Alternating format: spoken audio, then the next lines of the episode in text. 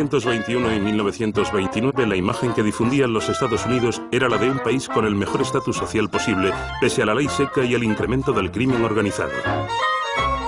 El crecimiento industrial de la principal potencia económica nunca antes había sido tan fulgurante, desvergonzado incluso. Menudo contraste con la década anterior, marcada por la Primera Guerra Mundial. Las autoridades políticas y financieras transmitían el mismo mensaje de confianza, prosperidad duradera y bienestar. Hacia finales de la década, el auge económico se tornó en euforia generalizada. Los locos años 20 atestiguaron el inicio de las primeras elecciones de Miss América, las primeras ceremonias de los Oscar y los primeros musicales con el jazz como telón de fondo. Denominar a la década de los 20 el periodo previo a la depresión Denominarla la era del jazz, de la prosperidad de los locos años 20, era distorsionar la realidad. A decir verdad, no fue una época en la que todo el mundo gozaba de prosperidad. Las clases altas sí, pero la mayoría de los norteamericanos no vivían bien en absoluto. Entramos en una nueva fase del bienestar económico. De pronto el grueso de las familias norteamericanas tenían coche, cuando 10 años antes ni se lo podían permitir. Tenían lavadora, frigorífico y tocadiscos eléctricos. El cine sonoro vio la luz en 1927, de modo que parecía una nueva época. Considero que la gente era consciente de que no duraría mucho, pero la inmensa mayoría de los norteamericanos pensaba que habría una reducción en los precios, una desaceleración. Sin embargo, estábamos inmersos en una nueva era, una nueva economía. Los años 20 jalonan el inicio del automóvil como núcleo de la cultura norteamericana, lo que significó que incluso la clase obrera ansiaba comprarse un coche. Aquello era impensable en Europa. Ningún trabajador tenía coche en los años 30, solo los dirigentes y los ricachones podían permitirse ese lujo. Por tanto, Estados Unidos tuvo acceso a cierta prole de consumistas en masa por lo que empezó a fomentar el crédito. El crédito se convierte en algo en lo que se puede confiar. El crédito de compra de, por ejemplo, un Ford Modelo T o cualquier otro coche se vuelve un fenómeno de masas. En 1919 había 6 millones de automóviles en Estados Unidos. Diez años después había 27, a saber, uno para cada cinco estadounidenses. La cultura de consumo y la compra mediante créditos a plazos prospera en Norteamérica. Es la era de las chicas díscolas de la ginebra de contrabando y del jazz. Asimismo es un periodo de pasión por el mercado bursátil, donde toda clase de gente corriente, no solo los expertos bursátiles que integraban Wall Street, sino ciudadanos comunes comenzaron a considerar Wall Street un patio de recreo donde enriquecerse a toda costa, un lugar exento de riesgos. Por consiguiente, los años 20 en Estados Unidos representa un periodo en que Wall Street, por primera vez, se asocia con la cultura del ocio, el consumo exacerbado de alcohol, el desenfreno sexual y las delicias consumistas. Wall Street pasa a formar parte de ese estilo de vida a lo grande.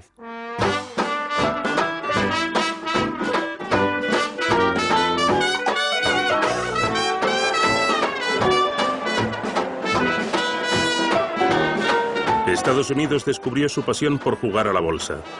En cinco años los valores bursátiles se multiplicaron por cuatro y el índice Dow Jones subió de 100 a casi 400.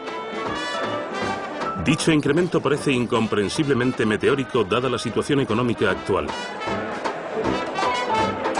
Encandilados y fascinados por la promesa de dinero fácil en la bolsa de Nueva York o Wall Street, como se la conoce, los estadounidenses se vaciaron los bolsillos. Así, en 1929 se invirtieron en bolsa 2.000 millones de dólares. Había más gente que nunca comprando acciones. Era la primera vez en toda la historia de Estados Unidos que el mercado de valores vertebraba la cultura norteamericana. La prosperidad es tan grandiosa, generalizada y sostenida, imparable durante tantos años consecutivos, que el ciudadano medio, que de lo contrario no se plantearía emprender un negocio, ni mucho menos implicarse en el mercado bursátil, considera seriamente dicha posibilidad. El mercado de valores se convirtió en el principal tema de conversación. Bautizado como como el nuevo El Dorado, las familias invirtieron sus ahorros en él, como si de un casino se tratase. La gente, sobre todo los estadounidenses, siempre han tratado de enriquecerse rápido, con la salvedad de que en los años 20 parecían existir más medios que nunca para lograrlo, e invertir en bolsa era uno de ellos. Suponía una nueva forma de riqueza, pues comprabas una acción, digamos a 20 dólares, sin saber siquiera qué era la bolsa, y al día siguiente había subido a 23 y al otro a 27 sin mover un solo dedo. Caray, esto está chupado. A este paso, ganaré un montón de dinero sin pegar un palo al agua. Y por eso la gente se volvió adicta a comprar acciones en bolsa. Los mercados de valores europeos eran aristocráticos, ya que muy pocos compraban acciones. En cambio, los de Estados Unidos eran democráticos. Y son gente normal, trabajadores asalariados de clase media, limpiabotas, amas de casa, gente corriente como ustedes y yo. Se trata de un nuevo fenómeno extraordinario que enloquece a las masas. En aquel entonces, los choferes aguzaban el oído para escuchar a sus jefes hablar de la adquisición inminente de una compañía. Reinaba una euforia colectiva. La gente temía quedar en ridículo por no aprovecharse del dinero que prácticamente caía del cielo. Se produjo una mentalidad acaparadora. John Jacob Raskob, director ejecutivo de General Motors, garantiza a todos que la economía está sana y salva y será próspera. De hecho, redacta un famoso artículo que aparece en la revista Ladies Home. Todo el mundo debería ser rico, afirma y explica cómo conseguirlo. El artículo aparece un año antes de la Gran Depresión de 1929. John Raskob escribió, si una persona ahorrara 15 dólares al mes y los invirtiera en acciones ordinarias, al cabo de uno o dos años, dado el rápido crecimiento de los valores bursátiles, tendría 80 mil dólares. La prensa financiera lo catalogó de visionario. Fue como la fiebre del oro de Wall Street. Millones de personas quisieron beneficiarse de la buena racha, quisieron comprar acciones y por todo el país había oficinas con cintas perforadas que mostraban los resultados de Wall Street. Hay cintas perforadas en los salones de belleza, en los ferrocarriles, en los bares, en los transatlánticos. Luego, especular en el mercado de valores se convierte en una especie de actividad diaria, lo que nunca antes había sido. Se establecen agencias de corredores en los pueblitos las aldeas y las pequeñas urbes de Estados Unidos, conectadas mediante teletipo a la sede central de Wall Street, que animan a la gente de la calle a participar. Se convierte en una especie de deporte donde todos juegan en equipo. No era la clase baja la que compraba acciones, sino la clase media. Porque una de las cosas que ocurre en los años 20, que forma parte de este patrón de la nueva cultura consumista, es que los bancos se muestran más dispuestos a prestar dinero, a conceder préstamos relativamente pequeños a individuos sin garantía alguna, lo que nunca antes se había hecho.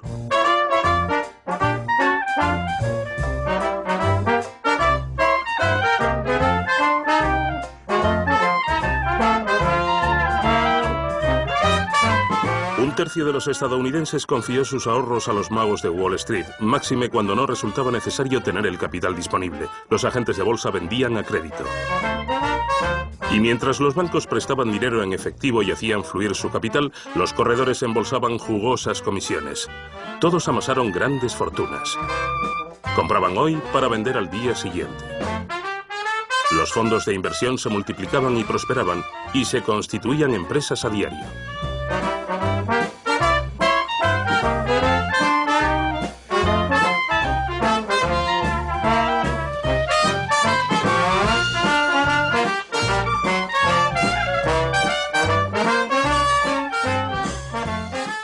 La gente especula solicitando préstamos al margen, o sea, que invierten un porcentaje mínimo de su dinero para comprar una acción. Pongamos el 10 o el 20%, incluso menos del 10%. Y el crédito está tan al alcance de la mano, todos están tan excesivamente confiados de que al final sus especulaciones obtendrán compensación que asumen tremendos riesgos crediticios a la hora de invertir en bolsa. Conforme subía el precio de las acciones, la garantía prendada hacendaria de los préstamos siempre estaba cubierta y parecía lo más sencillo del mundo. Te sacabas el doble de lo que metías, pero en cuanto el precio de las acciones empieza a caer, hay que colocar más caudal para cubrir el denominado margen, la diferencia entre la cantidad que pediste prestada y el valor actual de las acciones. El nuevo presidente de Estados Unidos, Herbert Hoover, basó toda su campaña en un único eslogan, la prosperidad está a la vuelta de la esquina. Incluso lo transformaron en una canción. Él, al igual que los mejores economistas, consideraba que el auge del mercado bursátil quedaba perfectamente justificado por la estabilidad global de los precios, la prosperidad y las perspectivas favorables de la economía norteamericana. En su discurso de investidura tuvo la excelente oportunidad de decir, las acciones son demasiado altas y hemos de tomar cartas en el asunto. Pero como político, si lo hubiera dicho y después la bolsa hubiera descendido como estaba vaticinado, todo el mundo lo habría culpado de causar la crisis, así que prefirió callarse. The election has again confirmed the determination of the American people and opportunity must be given for the expression of popular will and we should keep it so. Cuando Hoover dijo eso, la bolsa despegó de nuevo. Durante el verano de 1929, en junio, julio y agosto, cuando generalmente en verano los mercados se ralentizan al estar la gente de vacaciones, la bolsa se volvió loca. Los líderes políticos y financieros celebraron tal euforia y tal especulación temeraria, desde el presidente Herbert Hoover hasta los banqueros más prestigiosos de la nación. Una nación apabullada por un sentido de confianza plena y alentada por, al parecer, los más prudentes y avezados del país. La élite económica sostiene que todo va bien. No había motivos para pensar que ocurriría cualquier otra cosa. La gente, incluso los economistas más prominentes, presumían que esa situación persistiría durante años. Los precios de las acciones alcanzaron niveles irracionales y ridículos. Y a pesar de todo, como sucede en toda prosperidad especulativa, hubo gente que dijo, la bolsa está bien y se merece esos niveles tan elevados. El ganador del Premio Nobel de Economía de 2004, Edward Prescott, aduce que la bolsa no estaba precisamente alta en 1929. Los mejores expertos, los gerentes de riesgos manifestaban, tranquilos, jamás ocurrirá, y aparte se puede diversificar. Si baja en un sitio será únicamente ahí, no afectará a otros, pero eso es absurdo. En 1929 había un mercado de valores que subía como la espuma y que en cierto modo soltó amarras. Me refiero a que en vez de basarse en los valores reales de las compañías subsidiarias, era un mercado de especuladores en el que se compraban y vendían acciones con el propósito de comprarlas para venderlas posteriormente por más dinero. Los fondos de inversión eran conspiraciones de infiltrados. Los banqueros inversores más relevantes, que a veces eran políticos que querían especular en acciones específicas, adquirían cantidades descomunales de dichas acciones, de manera que su precio se ponía por las nubes, para luego librarse de las acciones basura y producir beneficios, mientras que a los demás ciudadanos de a pie, a quienes se les había incitado a comprar las mismas acciones en vista de su crecimiento, les dejaron con las obras. En algún momento, el proceso se desvincula de la economía real. Es probable que la gente dijera, cuidado, que esto va a estallar, pero a nadie le interesaba decirlo. Los más racionales pensaron para sí, me aprovecharé de la subida de precios hasta que bajen, hasta el último momento. Se podía ganar más dinero corriendo riesgos cada vez mayores, lo que provocó un incremento de los precios de las acciones y una buena disposición de solicitar créditos en exceso, a fin de crear una estructura que, una vez resquebrajada, se desmoronó completamente. Supongamos que los precios de las acciones se cuadruplicaran, pasando de 100 a 400. Aún en el transcurso de una década, mucha gente reaccionaría diciendo, ¡qué locura!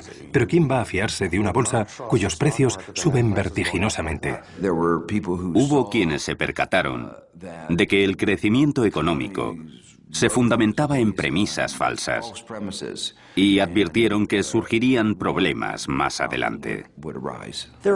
Un puñado de banqueros de Wall Street de banqueros inversores, declara que la economía y el mercado en sí mismo presentan excesivas obligaciones con respecto a sus ingresos, que la especulación a crédito resulta peligrosa y que los valores en bolsa están extremadamente inflados. Algunos, como el estadístico Roger Babson, advierten de que se está jugando con fuego, pero nadie les hace caso. Roger Babson declaró en septiembre, un mes antes de la bancarrota, antes o después sufriremos una depresión económica que será terrible, incluso colosal. La bolsa caerá por su propio peso y habrá una rebatiña demencial sin precedentes.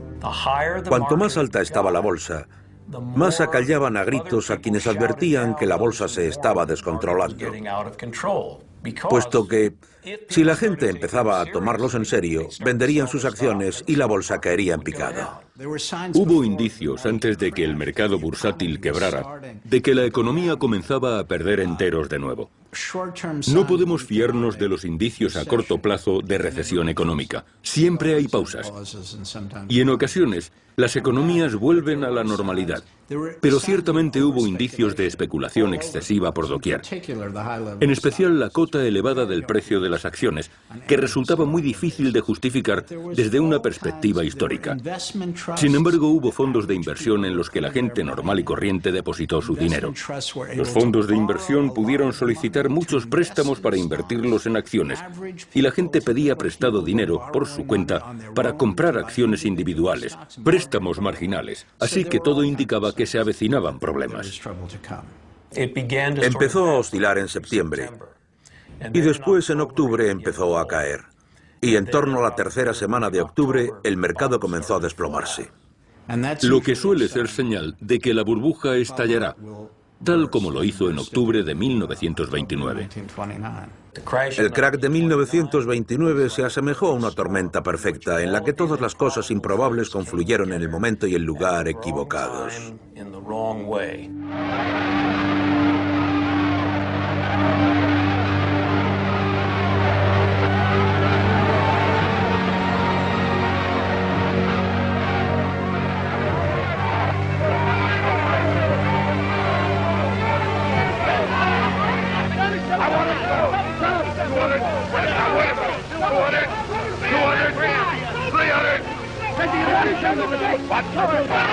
Finalmente, el jueves 24 de octubre, el jueves negro, se desató la locura colectiva. En cuestión de horas, accionistas aterrorizados se deshicieron de 13 millones de acciones sin saber siquiera a qué precio las habían vendido. Tras tres años de intensa especulación, la bolsa de Nueva York quebró y nadie estaba en condiciones para decidir clausurarla, pues su presidente estaba de vacaciones en Hawái.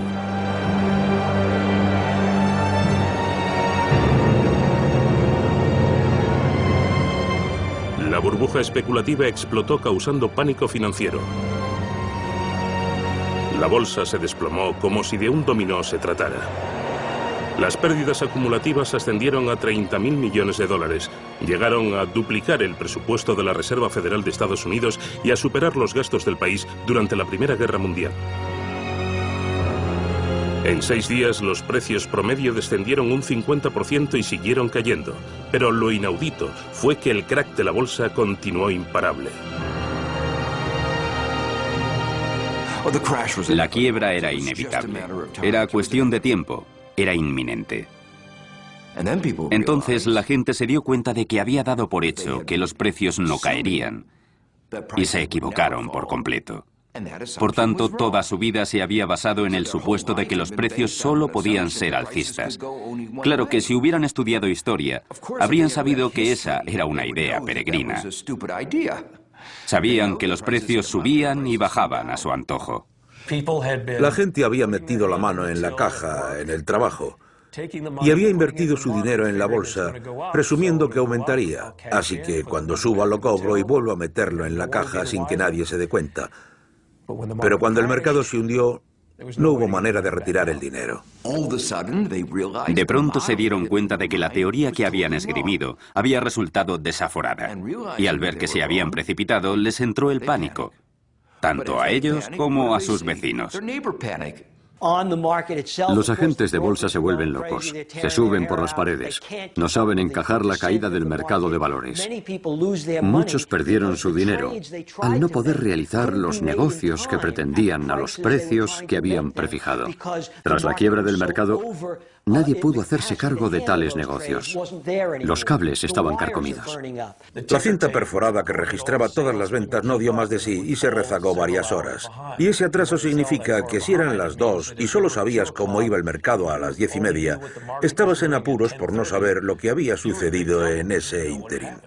Y a medida que bajaba, los más lentos decían, oh, me he equivocado, tenía que haber sido más rápido. Y cuando el proceso se acelera, a uno le invade la sensación de estar en plena caída libre.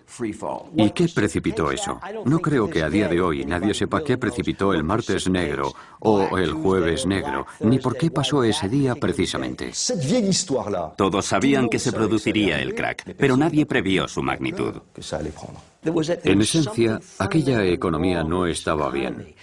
No solo había problemas con el mercado bursátil, ni con que las acciones estuvieran extremadamente sobrevaloradas, sino que había problemas económicos subyacentes, es decir, que aquella prosperidad que había cautivado a la gente durante casi una década en realidad había sido un espejismo. Y el pánico fue un reconocimiento emocional inarticulado de dicha situación, ya que al fin y al cabo se cimentaba en algo real. No era pura histeria.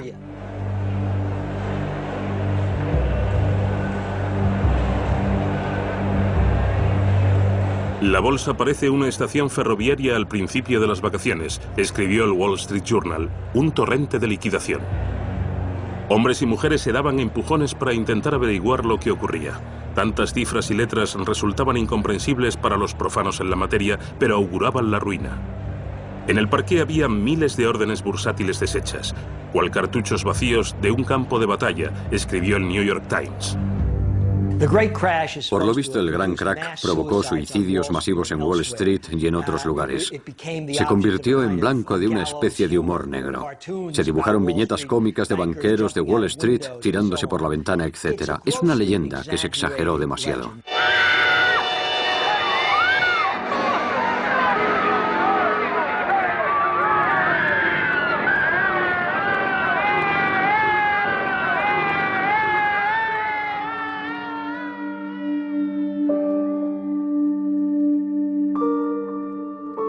Se propagaron rumores disparatados. Se dijo que 11 especuladores se habían suicidado.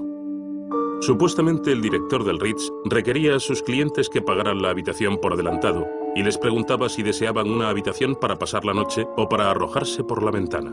Es cierto que hubo suicidios, pero no muchos. No obstante, uno de los más notorios fue presenciado por Winston Churchill, quien estaba visitando Nueva York cuando aconteció el crack.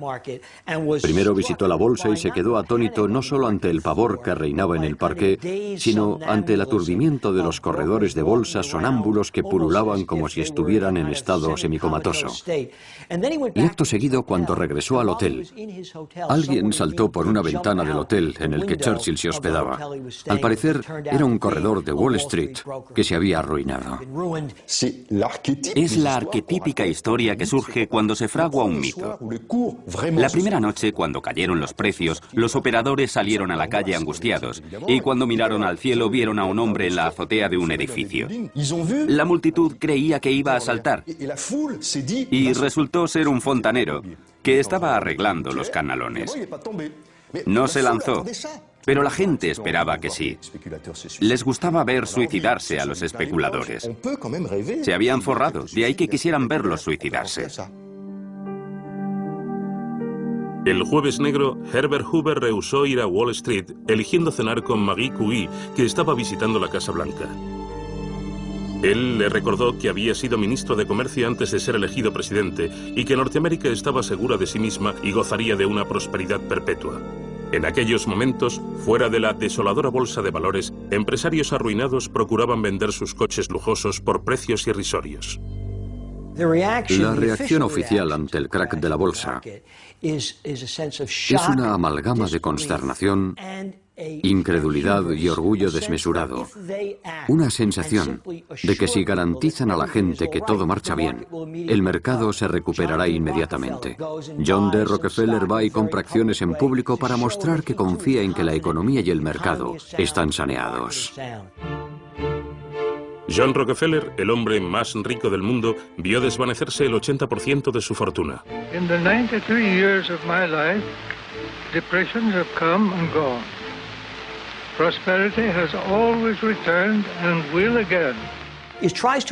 Trata de persuadir a la gente de que el mercado está en perfectas condiciones, de que esta es una calma temporal y de que comprar acciones es una muestra de confianza en el mercado, pero no logra convencerlos.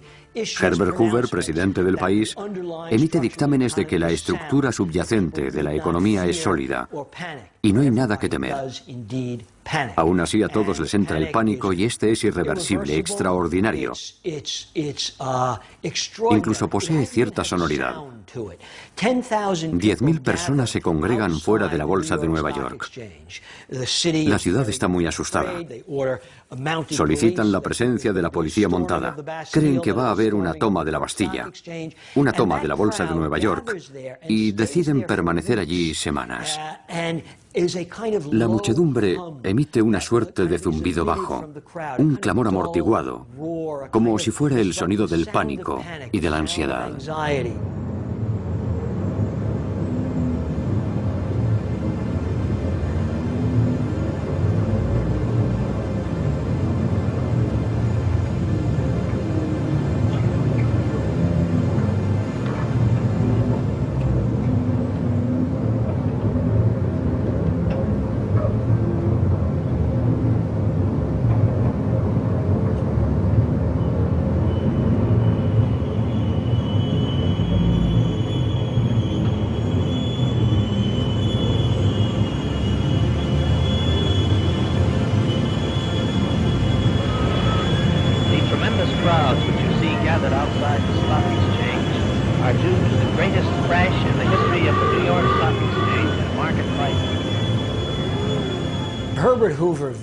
Herbert Hoover, una vez que se desploma el mercado, pierde credibilidad a ojos de los estadounidenses.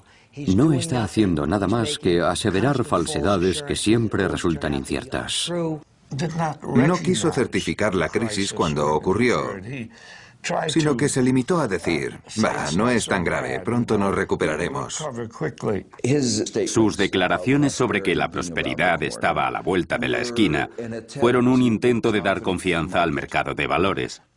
Ningún presidente diría, estamos al borde del desastre, pero al ser falsas promesas, Hoover perdió toda credibilidad cuando el pueblo vio que la realidad no concordaba con lo que había vaticinado.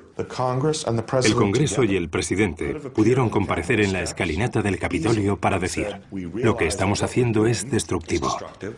Pero no lo hicieron, y el presidente no redundó en el crack.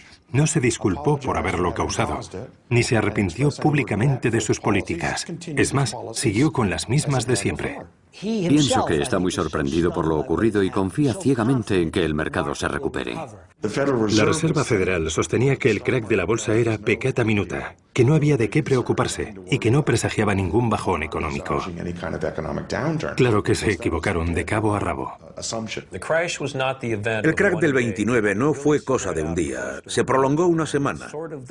Y la caída duró casi tres semanas, desde finales de octubre hasta mediados de noviembre. Posteriormente, el mercado empezó a recuperarse y, a decir verdad, ganó en invierno en torno a un tercio de lo que había perdido y presentaba síntomas de recuperación. Todos tenían la mirada puesta no en la bolsa, sino en la economía y en lo que iba a suceder. Cuesta creer que un incidente como el de que la bolsa perdiera la mitad de su valor en varios meses pueda desencadenar una catástrofe. La quiebra un día de 1929 equivalió a un 24-25%, pero desde 1929 hasta la cotización más baja de la bolsa hubo un declive del 80%. De hecho, Wall Street ya había iniciado su largo e interminable descenso hacia el infierno y toda la actividad económica norteamericana siguió esta pendiente bajista hasta llegar a las profundidades del abismo. Se agrava considerablemente tras 1929. Cada vez quiebran más bancos. Cuando se tiene dinero en un banco y este quiebra, se pierde todo, lo que genera un pánico bancario o, en otras palabras, una crisis financiera. Los norteamericanos quedaron consternados por el desplome de lo que otrora había sido el bastión indestructible del capitalismo triunfal, los bancos. La gente está desesperada y el sistema bancario va a la bancarrota. Se forma una enorme ruptura de liquidez y no se dispone de crédito para reactivar los motores de la economía. Una de las controversias del 29 fue ¿qué papel desempeñó el Banco Central? ¿Habría podido cambiar la situación? ¿Habría proporcionado más dinero al sistema bancario?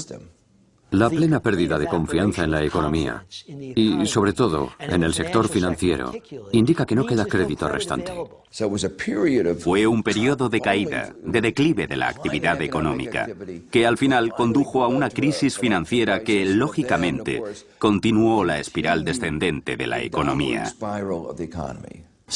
De súbito, una comunidad bancaria no puede prestar dinero y la gente no puede comprarse una casa.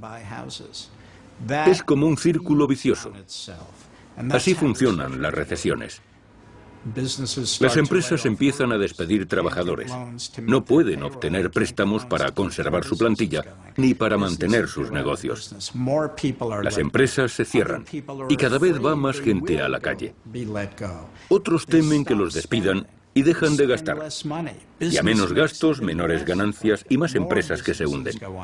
Y así suma y sigue.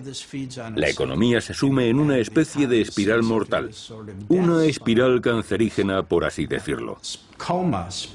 Sin embargo, los mercados pueden tardar pocos días en ir a pique, pero que se hunda la economía lleva su tiempo.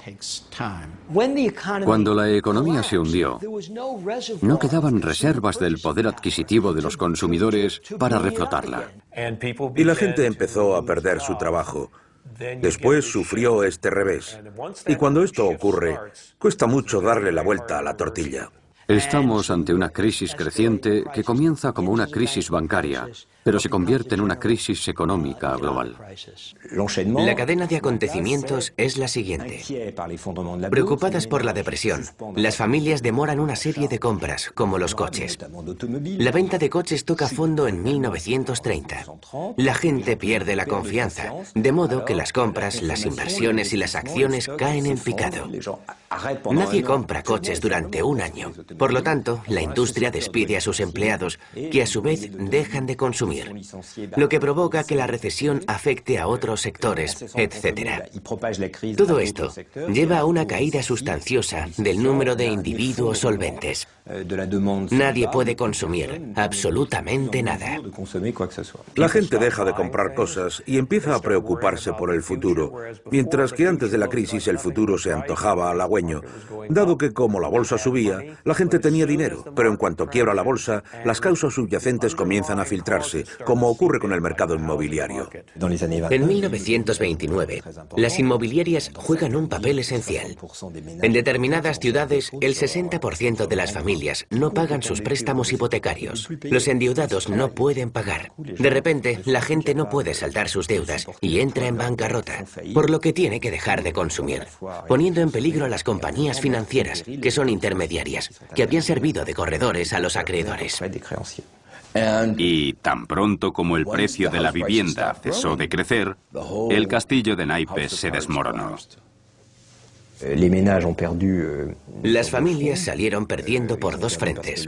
El valor de los bienes inmuebles cayó en picado, al igual que el mercado de valores. Así pues, la caída de precios se agregó a la caída del comercio, desembocando en la insolvencia de los prestatarios.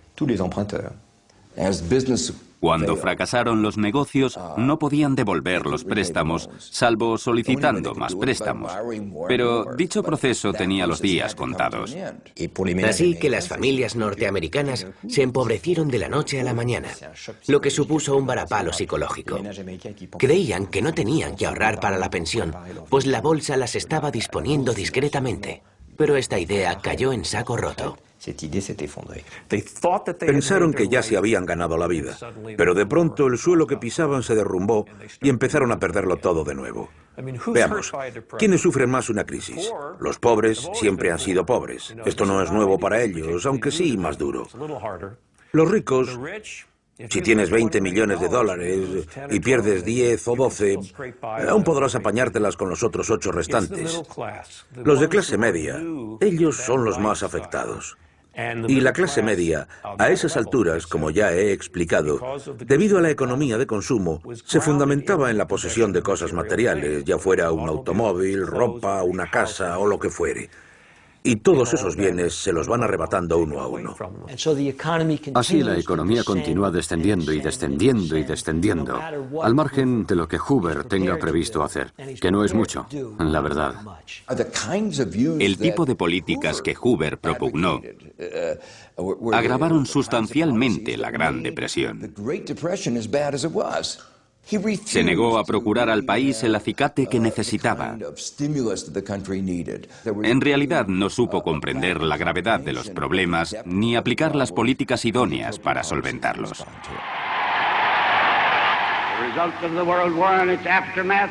Al objeto de dar confianza al mundo financiero, Hoover decidió repatriar urgentemente a Estados Unidos capital prestado a Alemania.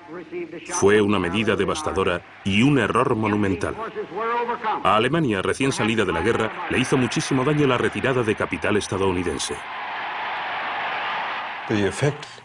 La repercusión fue cortar el flujo de dinero, que a mediados de los años 20 se había transferido desde Estados Unidos a Europa y había avivado un auge económico. La Primera Guerra Mundial no fue olvidada en 1929. Había tanta rabia reprimida que la depresión económica dio a la administración Hoover y a los republicanos la oportunidad de desfogarla, entre otras cosas. Y es evidente que no habrían salido del apuro repatriando el dinero. Los terratenientes norteamericanos repatriaron su capital, que había agotado los bancos. La economía alemana, con que este tejemaneje con capital estadounidense fue muy desestabilizador, es decir, que fue un estrangulamiento gradual programado. No creo que fueran plenamente conscientes de las consecuencias de sus actos. La historia mundial perdió el equilibrio, pero no fue por culpa de que en Estados Unidos se había registrado un 25% de desempleo durante dos o tres años. Eso no fue lo más traumático de la crisis de 1929, sino por el hecho de que atravesó el Atlántico y el primer país europeo que se vio afectado fue Alemania, puesto que la reconstrucción de Alemania estaba financiada por capital estadounidense, que fue automáticamente retirado a comienzos de la crisis de 1929, desbaratándole los planes a Alemania. La primera transferencia crediticia representó un desastre para la economía alemana. La cantidad de préstamos estadounidenses fue apabullante. El Reichsbank tuvo que enviar 14.000 millones de marcos a Estados Unidos en oro y en divisas. Los inversores se arruinaron y los bancos saqueados fueron asediados. El funcionamiento del sistema financiero internacional sin duda contribuyó a la propagación de la crisis en Alemania lo que se tradujo en la contracción de la economía. Este fue uno de los factores que contribuyó a la espiral descendente. Lo que había sido un incidente nacional estadounidense, más que nada, se convierte en una depresión de escala europea, en un continente que lleva padeciendo casi toda la década de una economía endeble. A diferencia de Estados Unidos, Europa no había experimentado un auge económico durante los años 20, pero sí que estaba sufriendo las consecuencias de una Primera Guerra Mundial asoladora. Recientemente había empezado a reestructurar su industria, su economía agrícola, etc. Alemania había sido un despropósito económico a lo largo de los años 20. Recordemos que la tremenda megainflación de los años 20 barrió de un soplido a la clase media alemana, y mucho de eso representaba el excedente de las terribles condiciones del Tratado de Versalles. Esas deudas de reconstrucción por la guerra, deudas de préstamos concedidos durante la guerra, asfixian la economía, reduciéndola aún más hasta que la depresión se propaga de Estados Unidos a Europa. Alemania necesitaba capital norteamericano para financiar las reparaciones, una parte de las cuales ya se había pagado, y así Alemania quedó endeudada. Y cuando nos fijamos en el trato que Alemania estableció con Francia, y lo que Francia le hizo a Alemania entonces y lo que el Reino Unido hizo junto con Francia y lo que Estados Unidos permitió que le ocurriera a Alemania, naturalmente que al herir a Alemania dañamos la estabilidad democrática. Francia hizo todo lo posible por Alemania, pero que se beneficiara del dolor de este país malherido no fue en absoluto cierto. A los franceses se les acusó de estar cegados por sus ansias de venganza, lo que fue un error colosal. Y aparte, la recesión no ayudó lo más mínimo. La República comenzaba a respirar de nuevo. Pero 1929 fracturó dicha fuerza motriz. Reabrió inmediatamente la herida en un cuerpo debilitado por recesiones pasadas. No tengo ninguna duda de que la recesión de 1929 fue la que condujo al incremento del extremismo. La recesión apaleó un cuerpo vulnerable y la única salida que halló fue el nazismo. En Alemania, la producción industrial quebró. Las bancarrotas aumentaron y el número de parados alcanzó los 6 millones, lo que ocasionó desilusión y rabia en todo el mundo. Se convocaron huelgas de hambre en varias ciudades y resurgieron los comedores de beneficencia.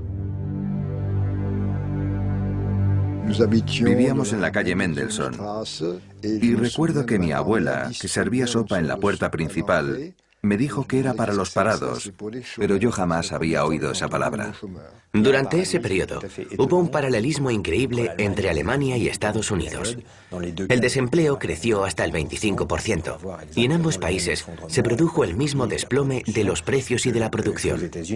El resto de Europa absorbió la recesión de un modo distinto, pero no resultó tan espectacular como en Alemania y en Estados Unidos.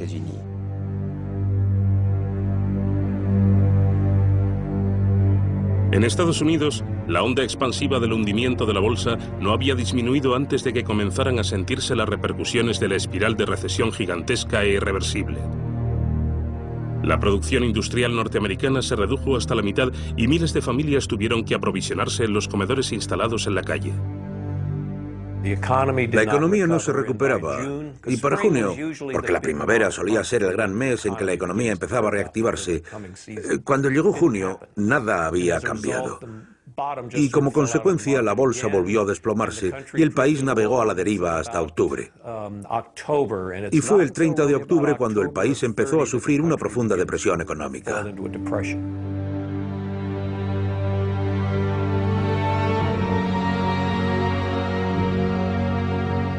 Los bastiones más sólidos de Estados Unidos se desmoronaron tras el crack de Wall Street, un hecho que contrastaba crudamente con el periodo reciente de crecimiento rápido. Uno de cada cinco trabajadores estaba en paro y la población parecía anestesiada. En Nueva York, donde cada mes 17.000 familias se quedaban en la calle, cientos de miles de parados, incluidos muchos oficinistas, luchaban por sobrevivir, soportando horas de frío con el fin de conseguir un cuenco de sopa y un trozo de pan.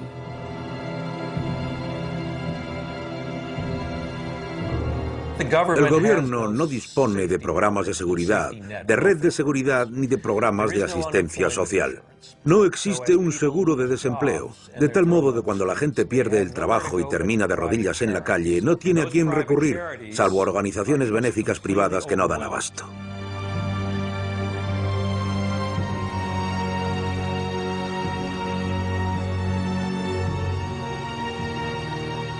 Mis primeros recuerdos de la depresión son cuando vi a mi madre hacer cola para conseguir comida. Avergonzada de ser pobre, de tener que pedir algo a alguien. Lo recuerdo como si fuera ayer, pues me dolió mucho verla en la cola, aguardando a su ración diaria. Conforme empeoró la depresión, nos mudamos de unos vecindarios malos a otros peores. Y ni que decir tiene que recuerdo a mi familia. Mi padre era camarero. Cuando nos invadió la depresión, hubo menos trabajo. Y por eso mi padre tuvo que hacer muchas otras cosas, tales como vender corbatas. Y jamás olvidaré la vergüenza que yo sentía cuando, de camino a la escuela, me cruzaba con mi padre que vendía corbatas en la calle. Y aún hoy me avergüenzo de mi reacción. Y en otra ocasión trabajó de limpiaventanas hasta que un día se cayó de una de ellas y se pegó un buen estacazo. Y recuerdo que incluso trabajó de barrendero o algo parecido. Y esas vivencias forman parte de la escalofriante tragedia de la depresión, que literalmente está grabada en el rostro de la gente. Los hombres se levantan y se van en busca de trabajo aún sabiendo que no encontrarán nada. Total, que se pasan medio día sentados en el banco del parque sintiéndose inútiles. Era una realidad de la que era muy difícil escapar.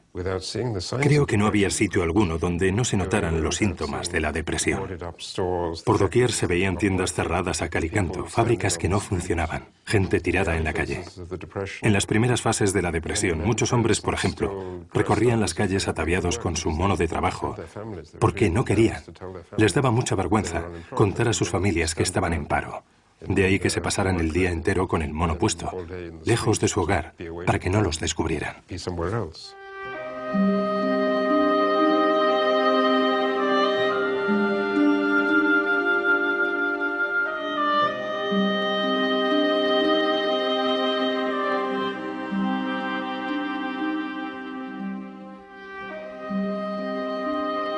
Rotos por la recesión y resueltos a hacer de todo para sobrevivir, cada vez más ciudadanos participaban en numerosos maratones de baile, una variante de los años 30 de los antiguos Juegos Circenses. El reglamento de dichas pruebas era sencillo. Las parejas tenían que aguantar bailando lo máximo posible, a veces varios días, con la esperanza de ganar los 500 dólares que se llevaba la pareja que más aguantaba bailando sin parar. Era un espectáculo reconfortante para un público que iba a verlo con el ánimo de olvidarse de su propia miseria. Los organizadores habían pensado en todo, médicos, camas y alimento. Cuando menos, los perdedores podían comer algo.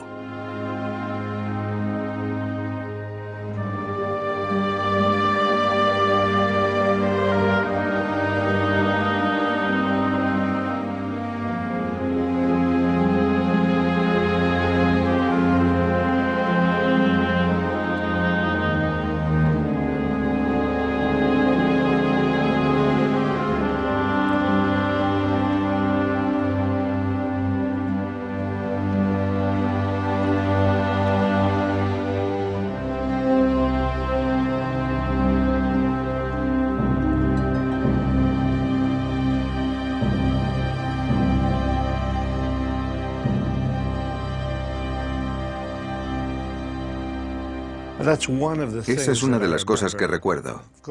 Otra, como no, es cómo desahuciaban a la gente de su vivienda. Por muy bajo que fuera el alquiler, no podían pagarlo. Y entonces la policía entraba en su casa, cogía los muebles y los sacaba a la calle. Recuerdo que de niño presenciaba continuamente escenas de muebles hacinados en la calle. Y se veían madres llorando a mares, porque no solo habían perdido su hogar, sino también porque resultaba psicológicamente humillante para ellas que sus posesiones estuvieran a la vista de todos y que todos supieran que los habían desahuciado.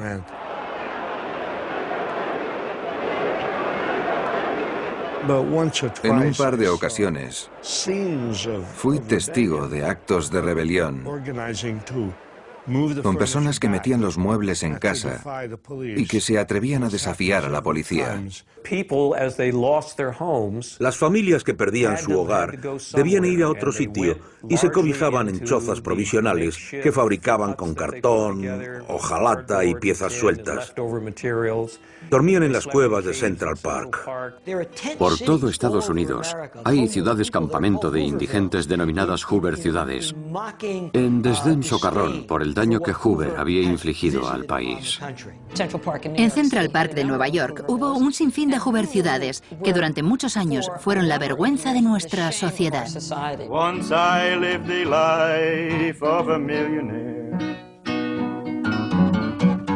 Spending my money, Lord, I didn't care. I carried my friends out for a mighty good time, buying bootleg liquor champagne and wine, then I begun to fall so low. Didn't have no money and no place to go. If I get my hands on a dollar again, I'm gonna hold on to it till the eagle grins because nobody knows you.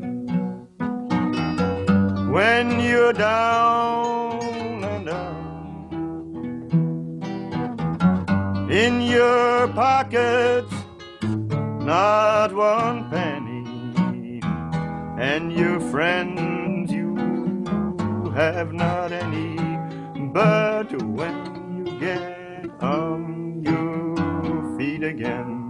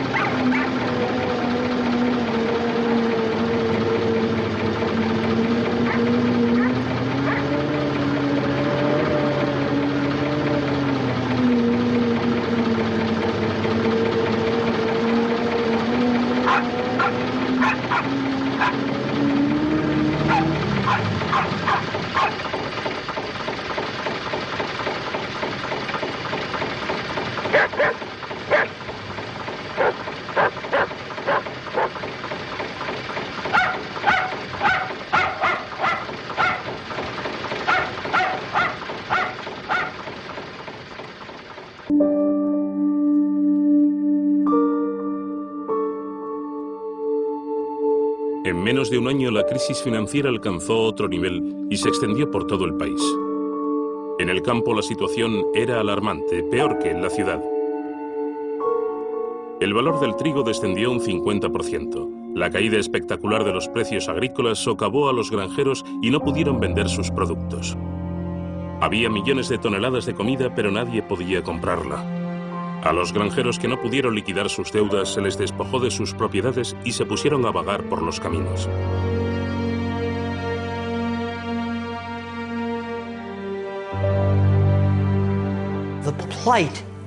Todo el mundo atraviesa una situación difícil.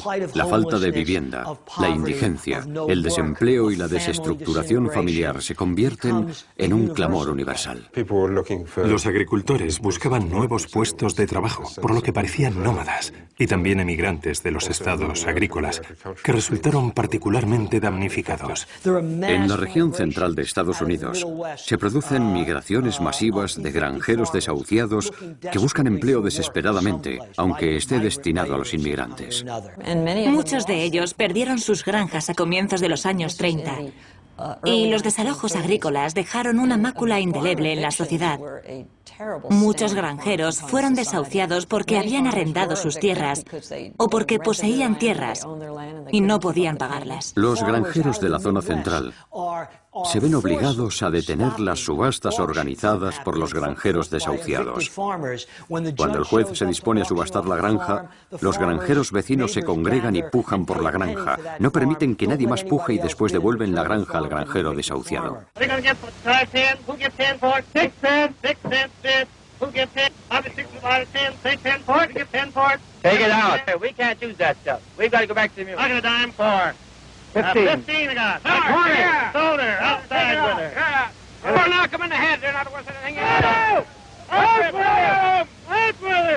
En las regiones rurales no tienen a dónde ir. Pero la auténtica tragedia de todo esto, la ironía acerba, es que los granjeros destruyen sus cosechas porque literalmente no pueden llevarlas al mercado por los precios que piden y por eso la gente se queda sin comer y se muere de frío al no tener ropa cuando los almacenes están repletos de ella. Hay hogares y pisos vacíos mientras la gente tiene que dormir en la calle, en el metro y sitios por el estilo. Esa ironía es lo realmente crispante de la depresión. Se trata de un sistema económico que estalló entre 1929 y 1932. Y cuando hay una explosión de esta envergadura, cuesta mucho recomponer las piezas y seguir como si nada hubiera ocurrido.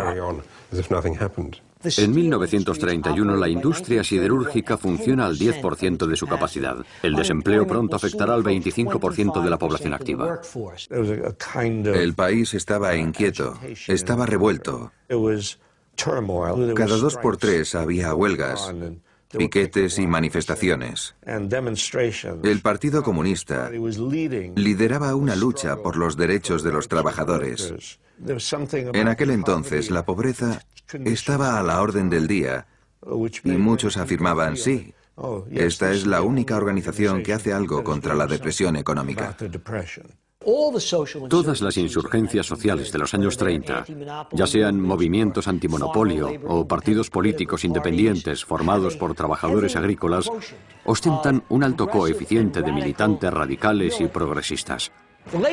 El movimiento obrero de los años 30 es inconcebible sin contar con el apoyo crucial del cuadro militar de los partidos comunista y socialista. Esto ocasiona un ciclo de represión. Se desata la violencia, hay manifestaciones, asesinatos, pero no estalla ninguna revuelta, aunque sí se originan escenas impactantes y rebeliones esporádicas.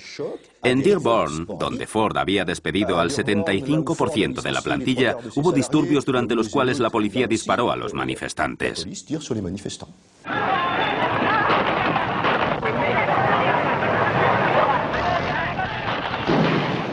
En las fábricas de Ford, cuyo número de trabajadores pasó de 130.000 a 37.000, quienes fueron lo bastante afortunados de conservar su puesto, vieron cómo su salario mensual disminuía de 50 a 16 dólares, y cuando convocaron una huelga, la policía abrió fuego matando a cinco empleados e hiriendo a decenas de ellos. Herbert Hoover toma medidas muy ofensivas. Y tal vez la que se lleve la palma sea cuando envía tropas para que disuelvan el denominado Bonus Army atrincherado en Washington. y compuesto por veteranos de la Primera Guerra Mundial que exigen un adelanto de las primas que les habían prometido a su regreso de la guerra europea en 1918. Se desplazaron 12 o 14 mil soldados procedentes de todo el país. Montaron en ferrocarriles, en trenes que no podían pagar. Llegaron a Washington como buenamente pudieron. Presentaron una demanda al Congreso, pero este la desestimó. Prácticamente acamparon en el National Mall, que se había convertido en la Hoover ciudad del cuerpo expedicionario de bonificados. Uh, Algunos de los desplazados allí volvieron a casa, pero otros que no tenían motivos para irse se quedaron en la ciudad. Además, no representaban ninguna amenaza para nadie. Hubo dos soldados que llevaron a Hoover por mal camino, el comandante Dwight D. Eisenhower, futuro presidente de Estados Unidos, y sobre todo el general Douglas MacArthur. Douglas MacArthur, que quede claro, era la típica persona a quien cuando se le metía una idea en la cabeza, jamás la consideraba equivocada. Y resulta que se le metió en la cabeza que esta gente constituía una grave amenaza para la República, que podrían destruir el Congreso o cometer alguna barbaridad. Y el caso es que solo eran familias, no un ejército, y ni siquiera iban armadas. Con todo, él empezó a condicionar a Hoover y al final le persuadió de que eran una amenaza para todos. Y Hoover encomendó a su milicia que los mataran. Fue desastroso. Bajo las órdenes de MacArthur, cuatro pelotones de caballería, una columna de infantería equipada con bayonetas y máscaras antigas y seis tanques atacaron y prendieron fuego a las chozas de la Hoover ciudad.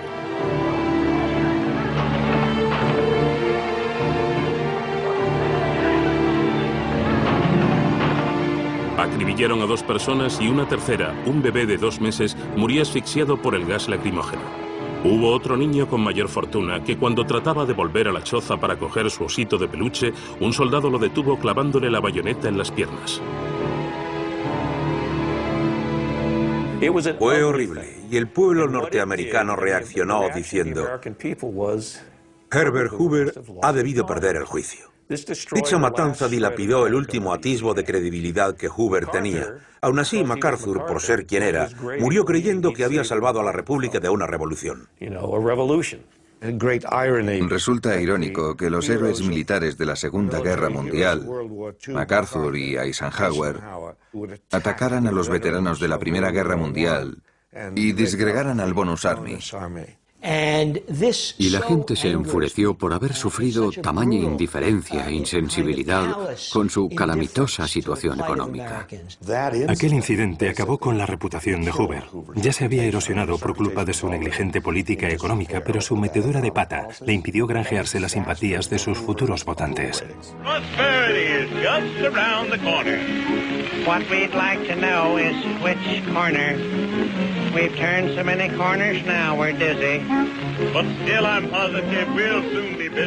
Hoover, de nuevo a regañadientes, comienza a tomar ciertas medidas mínimas de alivio nacional. No obstante, todos sus actos no abarcan las dimensiones de la crisis, no están a la altura de la severidad de la crisis. El gobernador de Nueva York, recordemos, era Franklin Roosevelt, y Roosevelt procuró instaurar una serie de programas de bienestar social a fin de aliviar el sufrimiento tan patente en grandes ciudades como Nueva York. Roosevelt naturalmente era rico, un aristócrata que no estaba demasiado en sintonía con la vida de los pobres. Pero su mujer, Eleanor Roosevelt, visitó los barrios pobres y vio cómo vivía la gente.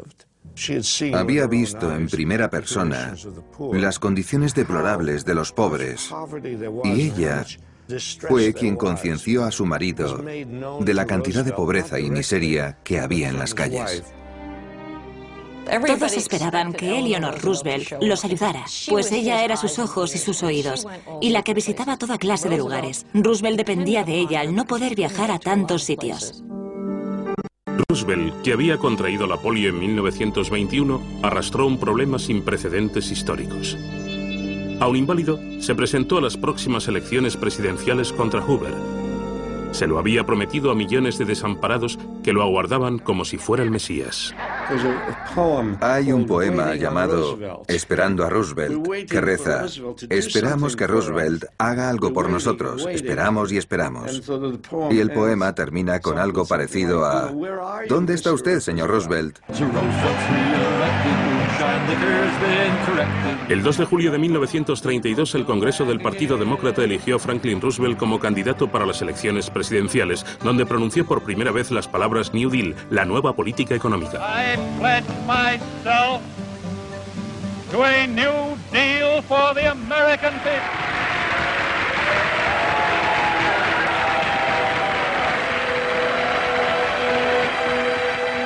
En este contexto tan dramático, las elecciones de noviembre de 1932 comportaron una trascendencia simbólica. Roosevelt prometió frenar los efectos devastadores de la crisis de 1929 con medidas tales como la reforma del sistema bancario, la garantía de una divisa próspera y de auxilio económico y social. Pero lo que convenció a los votantes fue, muy a su pesar, su promesa un tanto precipitada de revocar la enmienda que prohibía el consumo de alcohol, es decir, el fin de la ley seca. Franklin D. Roosevelt ganó con 23 millones de votos frente a los 16 millones que solo obtuvo Hoover. Dicha victoria aplastante llevó a los demócratas al poder durante los subsiguientes 20 años. Franklin D. Roosevelt, President of the United States.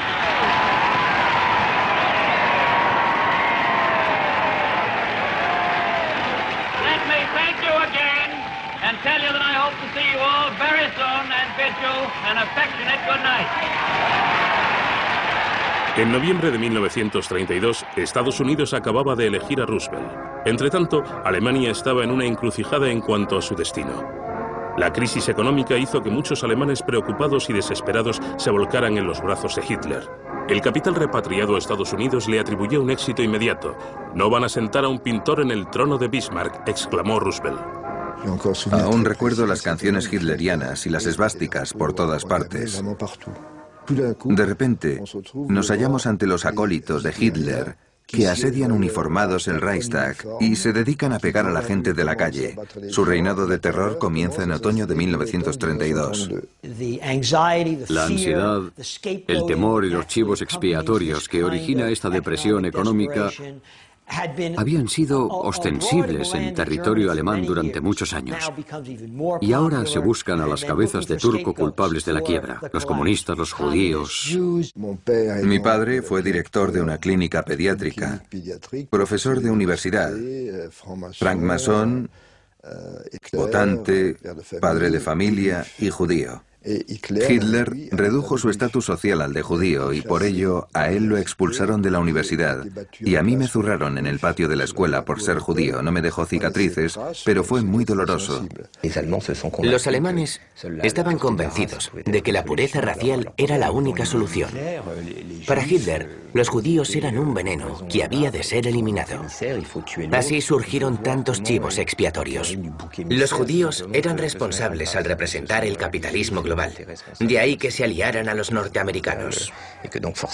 Hitler obtuvo menos del 2% de los votos en 1929, por lo que se requirió una inusitada concomitancia de acontecimientos para que pasara del 2% en 1929 al 33% en 1933. Se dice que los desempleados le votaron, pero no es cierto, ya que más bien fueron las clases medias, arruinadas y desorientadas, las que votaron a Hitler. Creo que, sin lugar a dudas, la crisis económica, la crisis global económica de aquel periodo es la principal responsable del auge de Hitler.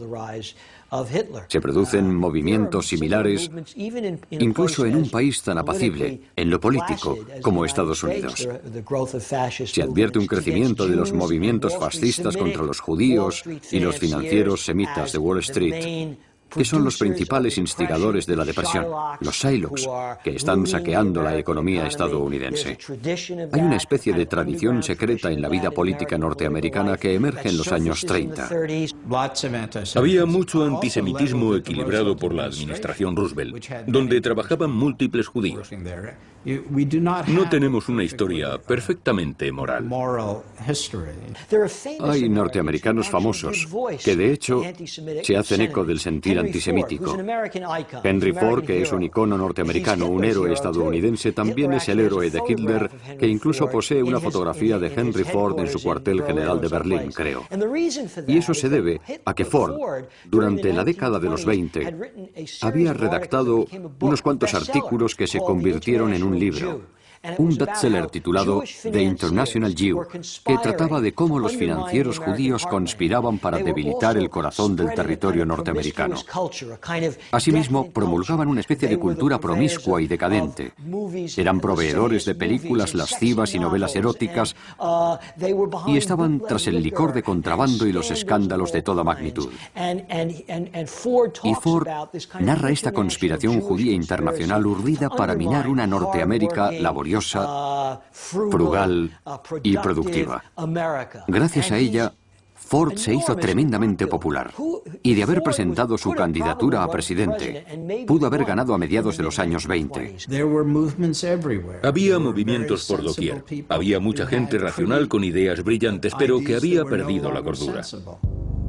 La crisis acentuó el incremento del populismo y el extremismo. Tuvo lugar un recrudecimiento del antisemitismo, la xenofobia y el racismo. El Ku Klux Klan contaba con 4 millones de afiliados, principalmente en el sur. Sus estatutos manifestaban, nuestro deber consiste en mantener para siempre la supremacía de la raza blanca. Proclamaron su odio por los extranjeros, los judíos y en particular los negros a quienes perseguían de noche para lincharlos. La gente se olvida de lo peligroso que resultó aquel periodo para la política de Estados Unidos y del mundo entero. La democracia norteamericana se vio amenazada por las rigurosas circunstancias económicas. Los años 30 están repletos de indicios de levantamientos sociales de la derecha que podrían catalogarse como fascistas o nazistas.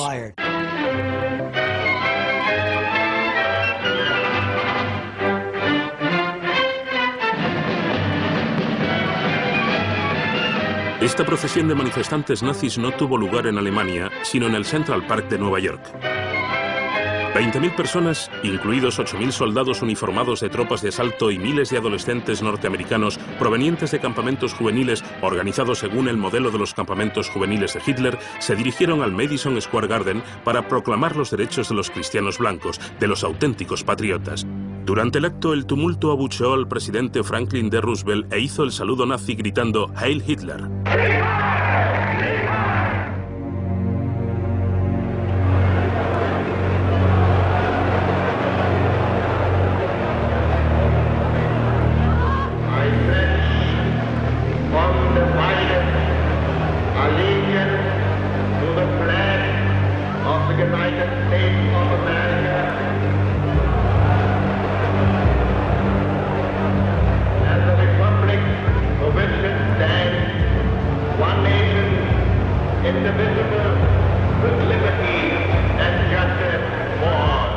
Y empiezan a desfilar por las calles y a pegar a la gente, a sospechosos, judíos, inmigrantes. Por primera vez en mucho tiempo hubo atisbos de un tipo de gobierno dictatorial, de un derrocamiento ideológico de la democracia. No creo que fuera una posibilidad utópica.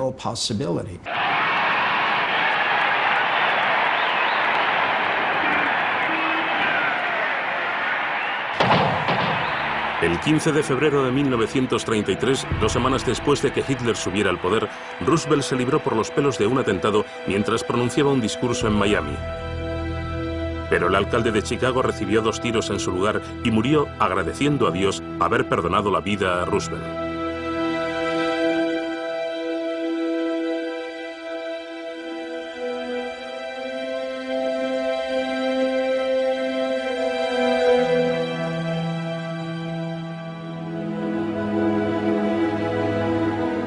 Roosevelt, que no asistió al funeral, retornó a Washington donde multiplicó por 20 su escolta y dejó de viajar en coches descapotables. Sabía que tenía muchos enemigos y que el orbe empresarial, el Tribunal Supremo y el Congreso lo consideraban un rojo.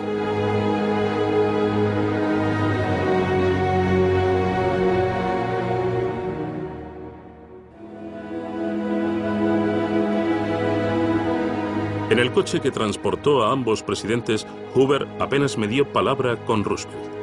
Sabía que el nuevo presidente no le perdonaría la vida en su discurso inaugural y no lo lamentaría. Solo un necio puede negar la sombría realidad del presente. Quienes han gobernado han fracasado, puesto que únicamente conocían las leyes de las ganancias. Le escribieron 500.000 norteamericanos antes de entrar en la Casa Blanca para darle la bienvenida y alentarlo. Roosevelt tomó posesión del cargo e incluso realizó un esfuerzo sobrehumano para dar a la multitud la impresión de que caminaba cuando en realidad lo llevaban su hijo y un guardaespaldas.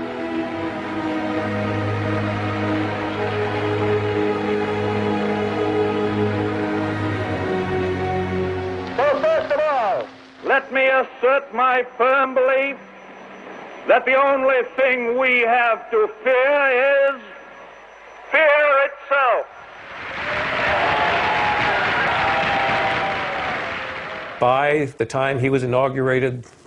Cuando lo invistieron presidente, el sistema financiero estaba paralizado. Los bancos apenas tenían actividad y había que hacer algo para restaurar la confianza en ellos. Los bancos estaban tan desorganizados que Roosevelt consideró que podría revivir el sistema bancario clausurando todos los bancos. No vino y anunció desesperado, cerraremos los bancos y haremos algo. No, al contrario, dijo esperanzado, todos tenemos miedo de la situación actual, de modo que cerraremos los bancos y aquellos que estén saneados podrán reabrirse lo antes posible. that it is safer for you to keep your money in a reopened bank than to keep it under the mattress. Cuando reabrieron los bancos, la crisis financiera ya era agua pasada. Fue una brillante estratagema psicológica. Fijó precios de modo absolutamente autoritario. Elegía la variación del valor del dólar cada mañana, desayunando con dos asesores que le aconsejaban si subirlo o bajarlo. Y una mañana le dijo a Henry Morgenthau, quien más tarde se convertiría en su secretario del Tesoro, su ministro de Hacienda, deja que suba 21 centavos.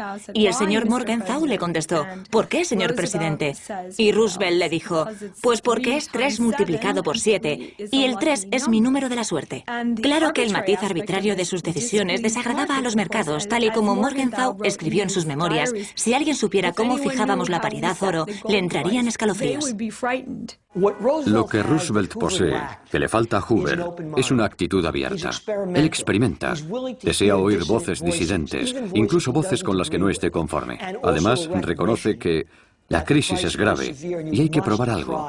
Y si ese algo no funciona, hay que seguir intentándolo y no quedarse de brazos cruzados. Roosevelt creó los cimientos para un nuevo mundo, pero al mismo tiempo no tenía un proyecto concertado. Era cosa de ir tanteando el terreno. La gente no tenía nada que la sustentara durante aquellos tiempos misérrimos, ni siquiera los medios para conseguirlo. Franklin Roosevelt admitió que dicha crisis de consumo mínimo era mortífera, potencialmente fatídica.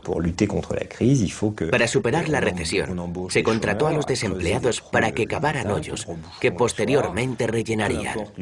Daba igual que fuera útil lo que importaba era restaurar su capacidad de empezar a consumir para evitar que cayeran rodando por la pendiente de la recesión.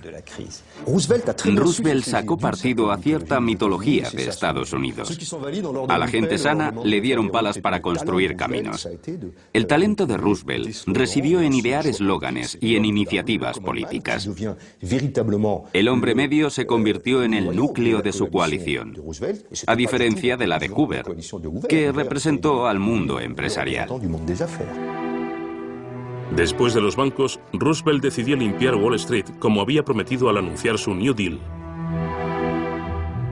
¿Qué duda cabe de que hubo un New Deal, una nueva política tangible? Existían nuevas normativas para detener los chanchullos financieros que habían causado la crisis. Para gestionar la Comisión Nacional del Mercado de Valores, Roosevelt eligió a Joseph Kennedy, padre del futuro presidente de Estados Unidos. Roosevelt quiso nombrarlo secretario del Tesoro, el ministro de Hacienda, pero el Congreso se negó taxativamente porque Kennedy había sido acusado por una comisión del Senado de especulación y desfalco bursátil, pero sobre todo por su papel en el crack de la bolsa de 1929. Kennedy se convierte en el principal organizador de su campaña. Roosevelt conmociona a la nación nombrando a Joseph Kennedy primer presidente de la Comisión del Mercado de Valores. En fin, ¿quién mejor para velar por el mercado? Joseph Kennedy amasó gran parte de su fortuna no solo especulando en los años 20, sino que fue uno de los pocos que abandonó la bolsa al ver la que se avecinaba. Cuando la bolsa se hundió, volvió y empezó a adquirir un sinfín de acciones de todo tipo de compañías que guardó en los cajones a la espera de que volvieran a subir, puesto que sabía que al final valdrían muchísimo. Tiene contactos en la industria del licor de contrabando de los años 20. Es una celebridad que se vuelve tremendamente rica y tremendamente despreciada por los norteamericanos que lo tachan de especulador desleal que se enriquece a costa de la desdicha ajena. Roosevelt sabía que Kennedy era uno de los más inteligentes, taimados e inescrupulosos, pero a fin de cuentas se codea con banqueros y abogados. Están poniendo al zorro al cuidado del gallinero declaraban sus detractores. Sin embargo, el presidente tenía motivos para hacerlo, pues como él dijo, el señor Kennedy se conoce todos los trucos. Conocía Wall Street, los negocios, los pisos francos, conocía todo eso y sabía dónde estaban enterrados los cadáveres. A Kennedy, en calidad de primer presidente de la Comisión del Mercado de Valores, se le conocía por ser un timador y un fraude. Pero para mí no es incoherente con lo que representa la Comisión, que se trata de una agencia que permite, institucionaliza y exonera el fraude en vez de combatirlo. Así que el hecho de que Kennedy encabezara la comisión fue bastante apropiado. La ingenuidad y la falta de tacto de Roosevelt en ocasiones fueron sorprendentes. Ante un grupo de jóvenes obreros que se habían alistado para poder alimentarse, declaró, I wish that I could take a couple of months off from the White House and come down here and live with them because I know I'd get full of health the way they have. The only difference is that they've put on an average of about 12 pounds apiece since they got here, and I'm trying to take off 12 pounds. A Roosevelt se le daba bien calmar a la gente, convencer a la gente de que el gobierno se preocupaba por ellos y podía mitigar su sufrimiento.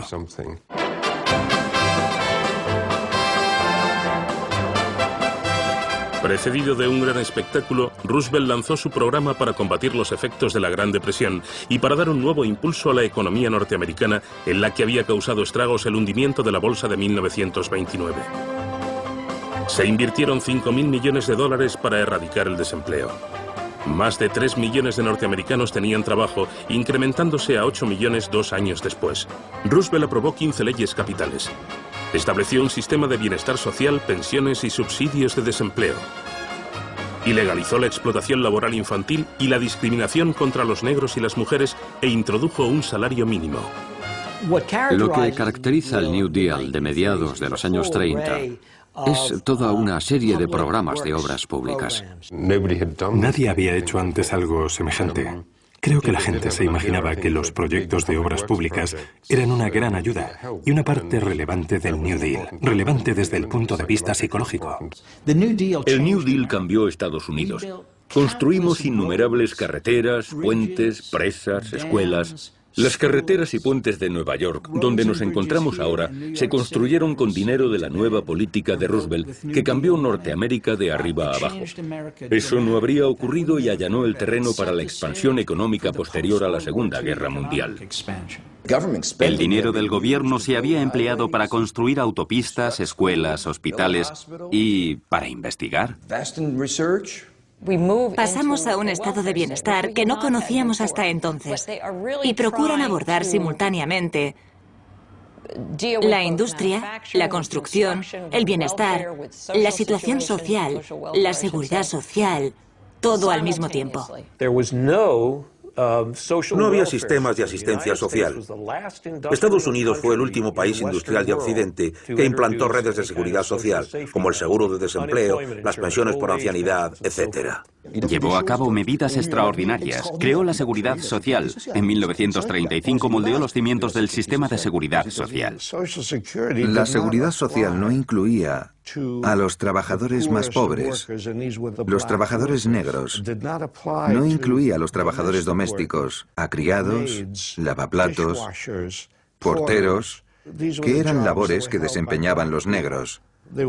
Ellos eran los últimos en todo, pero los primeros en perder su trabajo, en caso de tenerlo. Sencillamente, los negros no se beneficiaron de las medidas del New Deal del mismo modo que los blancos. Los afroamericanos se hallaban en la misma situación que otros estadounidenses, pero aún peor porque la suya era peor. y cuando llega la depresión la situación se complica considerablemente. Los antiguos sindicatos no admitían a los negros, solo tenían trabajadores cualificados.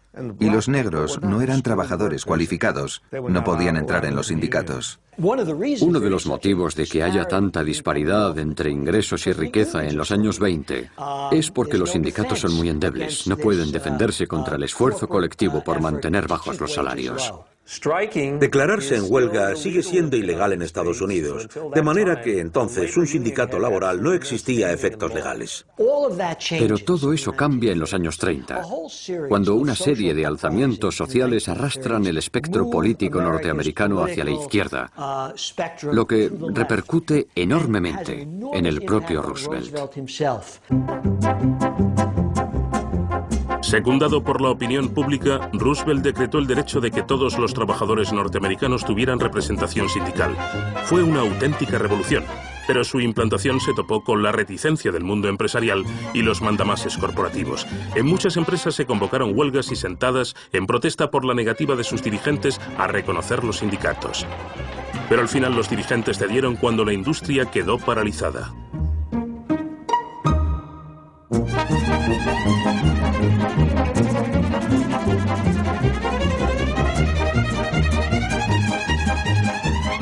El movimiento obrero explota y sindica a millones de trabajadores industriales norteamericanos que no estaban sindicados en la zona central de la industria estadounidense. Y eso es lo que condujo a la oleada de huelgas y puso a Roosevelt entre la espada y la pared.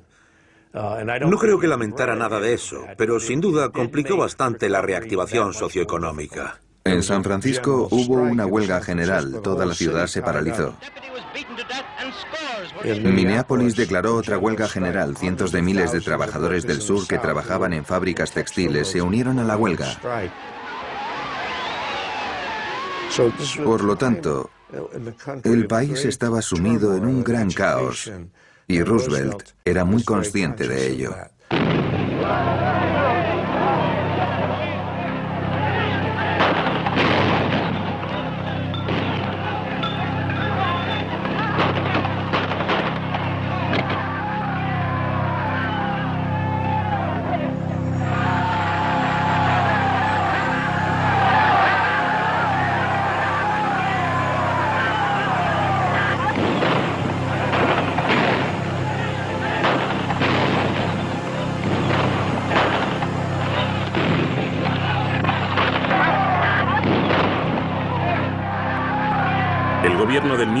Respaldó a los jefes aun cuando estos habían desacatado las nuevas leyes.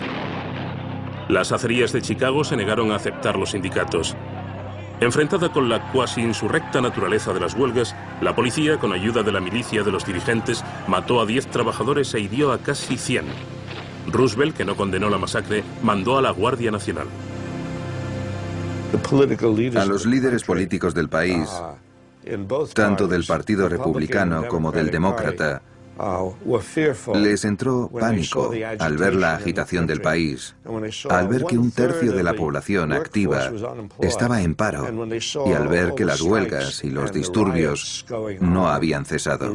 Las corporaciones acaudaladas se opusieron a Roosevelt, ya que les preocupaba si el sistema capitalista sería capaz de sobrevivir. Las comunidades empresarial y financiera se vuelven de lo más hostiles. Denuncian a Roosevelt empleando los calificativos más abyectos posibles, tullido, judío, comunista, homosexual. No hay apelativo que no le regalen. Están furiosos por cómo ha abandonado a la clase que en el fondo lo ha amamantado. Lo consideran un traidor. Y Roosevelt les pregunta, desconcertado hasta cierto punto, pero ¿por qué me odiáis tanto si lo que intento hacer es salvar el capitalismo? who fear progress will try to give you new and strange names for what we are doing. Sometimes they will call it fascism, and sometimes communism, and sometimes regimentation, and sometimes socialism. But in so doing, they are trying to make very complex and theoretical something that is really very simple. And very practical. Aquellas cosas que hizo Roosevelt fueron buenas, aquellas nuevas medidas fueron buenas, pero otras partes de la nueva política fueron absurdas. El único sector que no mejoró fue el agrícola. Para contribuir a la supervivencia de los agricultores, Roosevelt les mandó reducir su producción con el fin de impulsar los precios agrícolas a cambio de remuneración. Así y todo, esta política fue refutada por varios economistas que consideraban que el gobierno estaba llevando a cabo una destrucción injustificable de la riqueza que era contraria a la moralidad más elemental. La prensa empezó a criticar a Roosevelt por su falta de ideología y por tomar decisiones contradictorias. Roosevelt es un camaleón con cuadros escoceses, escribió el New York Times.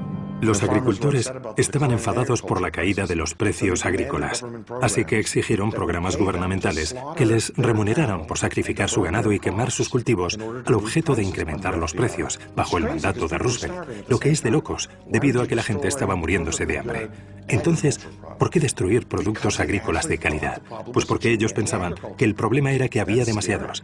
Se me ponen los pelos de punta, porque en definitiva estaban suicidándose.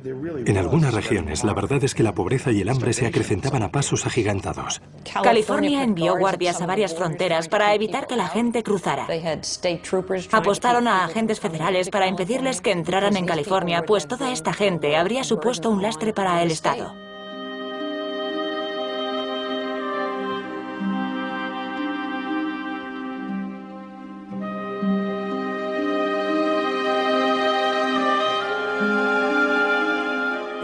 Literalmente, la depresión se veía grabada en los rostros de la gente y el tormento que padecían quedó reflejado en las magníficas fotografías de artistas como Walker Evans y otros. Fue como un cáncer que iba devorando el espíritu del pueblo estadounidense. Y una de las famosas fotos de la depresión, tomada en una granja de guisantes de California, muestra a una madre inmigrante procedente de otra parte del país llevando a sus hijos a cuestas.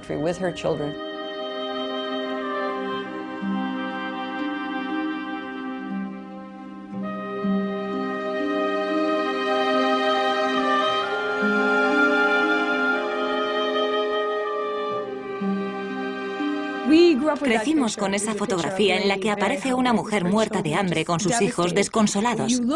Pero ya la miras con otros ojos. Cuando sabes que la pagó el gobierno.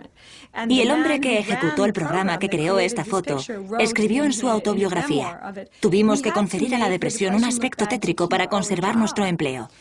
De modo que existe la auténtica pobreza, pero también la auténtica propaganda. Hay que observar muy de cerca esas fotos de agricultores arruinados, porque están cuidadosamente montadas, con una miseria muy realista. La tragedia fue estructurada, pero no cuenta toda la verdad. Los campesinos se arruinaron mucho antes de la recesión, a causa de otros desastres acontecidos. Esas fotos deben considerarse mitos inventados. Muestran una familia, una cama con barrotes de acero y un niño desnudo en primera línea. Hay una mezcla de inmundicia y dignidad que evoca un mito más que un testimonio Es un testimonio elaborado para construir un mito, pero no es en absoluto representativo de la época. Los enemigos de la nueva política, del New Deal de Roosevelt, tildan esas fotografías de propaganda en nombre de la nueva política. Y en cierto sentido lo eran, dado que entonces nace una nueva cultura, una cultura de solidaridad popular muy ajena a Estados Unidos. Es propaganda, sí, pero es mucho más que eso. Es un nuevo estilo de vida que nace en los años 30.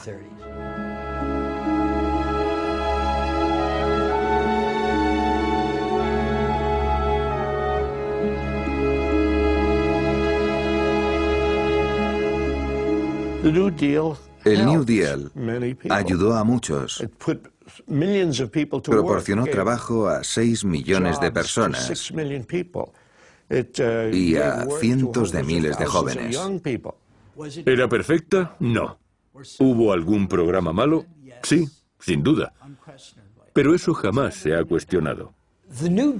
El New Deal triunfó y fracasó al sacar al país de la Gran Depresión. La economía se recuperó, pero no alcanzó cotas pretéritas ni hablar. Sin embargo, el desempleo cae, las fábricas se reabren y la gente, gracias a la legislación de la nueva política de Roosevelt, vuelve a tener casa propia y puede pagar sus préstamos hipotecarios. Hubo una subida fulgurante en la economía, una expansión meteórica, y para 1937 el PNB, los ingresos totales del país, alcanzaron el nivel de 1929 tras una caída en picado durante los primeros cuatro años. Así que hubo una pequeña recuperación. Es fascinante lo que ocurrió en 1937. Roosevelt escuchó a un reducido grupo de economistas afirmar que más vale recortar los gastos del gobierno. Así pues, Roosevelt comenzó a reducir la nueva política, a recortar los gastos, y es natural que al contraer los gastos, la economía empezara a debilitarse. ¿Qué ocurrió? Que hubo otra recesión y la tasa de desempleo volvió a aumentar. En el periodo de 1936 a 1937 hubo una depresión dentro de otra depresión, por lo que no es cierto afirmar que el New Deal erradicó la Gran Depresión, sino que la agravó y la prolongó. Lo que erradicó la depresión es deprimente en sí mismo, pero lo que acabó con ella fue el raudo aumento de gasto militar a causa de la amenaza incipiente de guerra en Europa. En cuanto se produce un desarrollo militar, de súbito hay más trabajos que trabajadores. Pasamos del desempleo masivo y la infrautilización masiva en la economía al empleo a destajo de la noche a la mañana. De repente, Estados Unidos decidió que las fábricas de Ford construyeran tanques y jeeps, no coches. De manera que el esfuerzo por la guerra fue un esfuerzo por la producción, pero repercutió positivamente en el índice de desempleo. Estaba asociado con unas ansias inmensas de producir armamento a escala masiva, pero también cosas que los soldados necesitaban, camiones, ropa, y esto fue lo que reanimó a Estados Unidos. La economía fue impulsada por la industria bélica. Por consiguiente, fue un modo artificial de reactivar el sistema económico.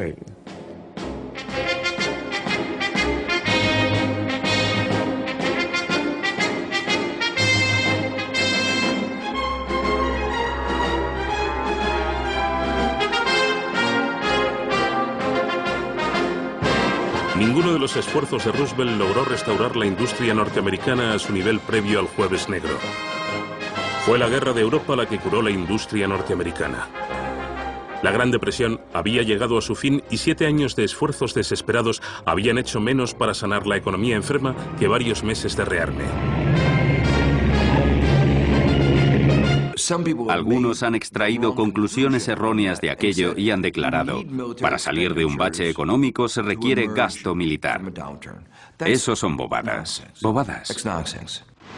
We must be the great arsenal of democracy.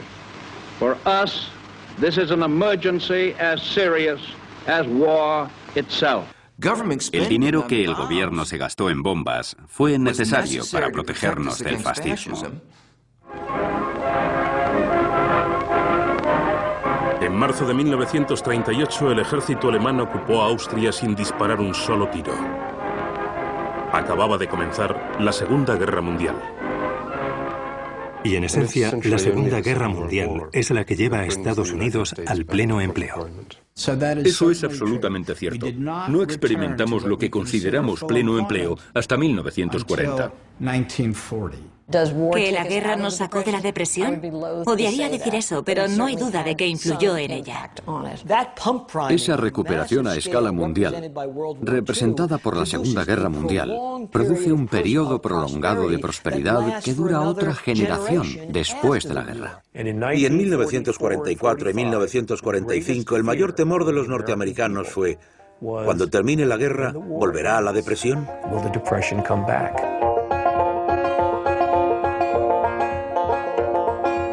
Two million bushels of North African grain, resold to Germany for Swiss francs, paid for by a consortium of banks with a deal in futures that the stock exchange unloads for coffee from Brazilian uplands, destined for Paris before the whole deal sinks. The checks, written in indelible inks, outer race Atlantics, winter hurricanes, our benefactors, three trusts they compete for honor, glory, power, and of course, profits where all happiness is contained. Hemos aprendido algo de la Gran Depresión, pero si hemos aprendido lo suficiente, eso ya es otra cuestión. Resulta impresionante lo rápido que olvidamos todas esas lecciones cuando los tiempos cambian y, en particular, cuando obtenemos ganancias por olvidarnos de ellas. Teníamos los conocimientos para prevenir una depresión, pero no los utilizamos. O no supimos aprovecharlas tras 1929, o el gobierno no estaba lo bastante convencido para actuar agresivamente. Lo preocupante de Obama es que está actuando como Roosevelt dos años antes del crack. Podríamos pensar, estupendo, aquí tenemos a alguien que reactivará la economía mucho más rápido que Roosevelt. Sí, pero ¿quién está en su equipo? Contamos con el aspecto ecológico e innovador de un ganador del premio Nobel como ministro de Energía. Fantástico un gran comienzo. Pero para no enojar a nadie, ha elegido a los mismos economistas que antes. No ha tenido las agallas de nacionalizar los bancos. Por lo tanto, me parece que los planes de rescate son discutibles. Al final resultarán útiles porque serán replanteados hasta que funcionen. Pero se ha perdido mucho tiempo. Esta recesión comenzó en verano de 2007 y todavía no se ha solucionado. Y al igual que los eruditos de los años 20, los expertos actuales metieron la pata. Jamás tendremos otra crisis económica, jamás tendremos otra depresión. Y naturalmente se equivocaron. Poseían herramientas que podían haber implantado, pero no lo hicieron. Entre las tragedias se hallaba la adopción de una ideología dañina como tapadera para permitir que la industria financiera hiciera prácticamente lo que se le antojara. Y esto fue motivado por hombres y mujeres que encontraron un modo de enriquecerse y que afirmaron que estaban haciendo bien a la nación. La riqueza del 1% más rico del país se ha incrementado enormemente y la grieta que separa a ricos y pobres ha crecido muchísimo. Y eso es exactamente lo que sucedió en los años 30. Necesitamos un New Deal, una nueva política económica. La antigua solo funcionó en aquella época supuso una reacción a la Gran Depresión. Pero el mundo ha cambiado notablemente en 75 años. Ahora somos mucho más ricos que antes. pero no hemos compartido los frutos de dicha riqueza por igual. El grado de codicia aumentó. Lo aceptamos.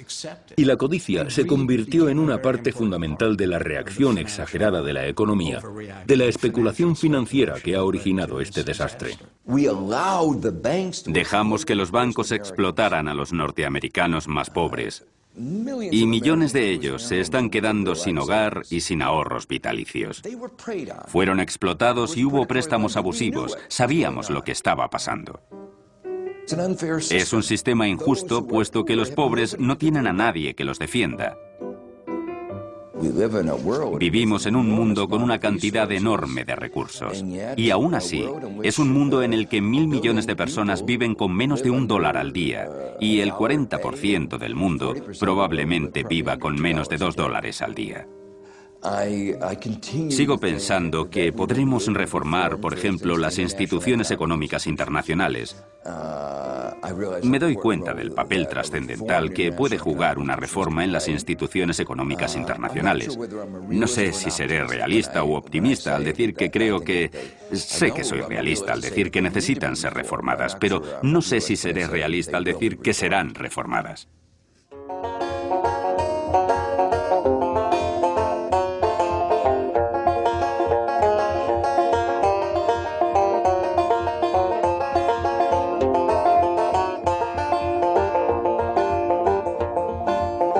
Million bushels of North African grain, resold to Germany for Swiss francs, paid for by a consortium of banks with a deal in futures that the stock exchange unloads for coffee from Brazilian uplands, destined for Paris before the whole deal sinks. The checks written in indelible inks out race Atlantics, winter hurricanes. At last the coffee arrives, also the wheat. Needless to say, the deal was a success. Who can deny that all of us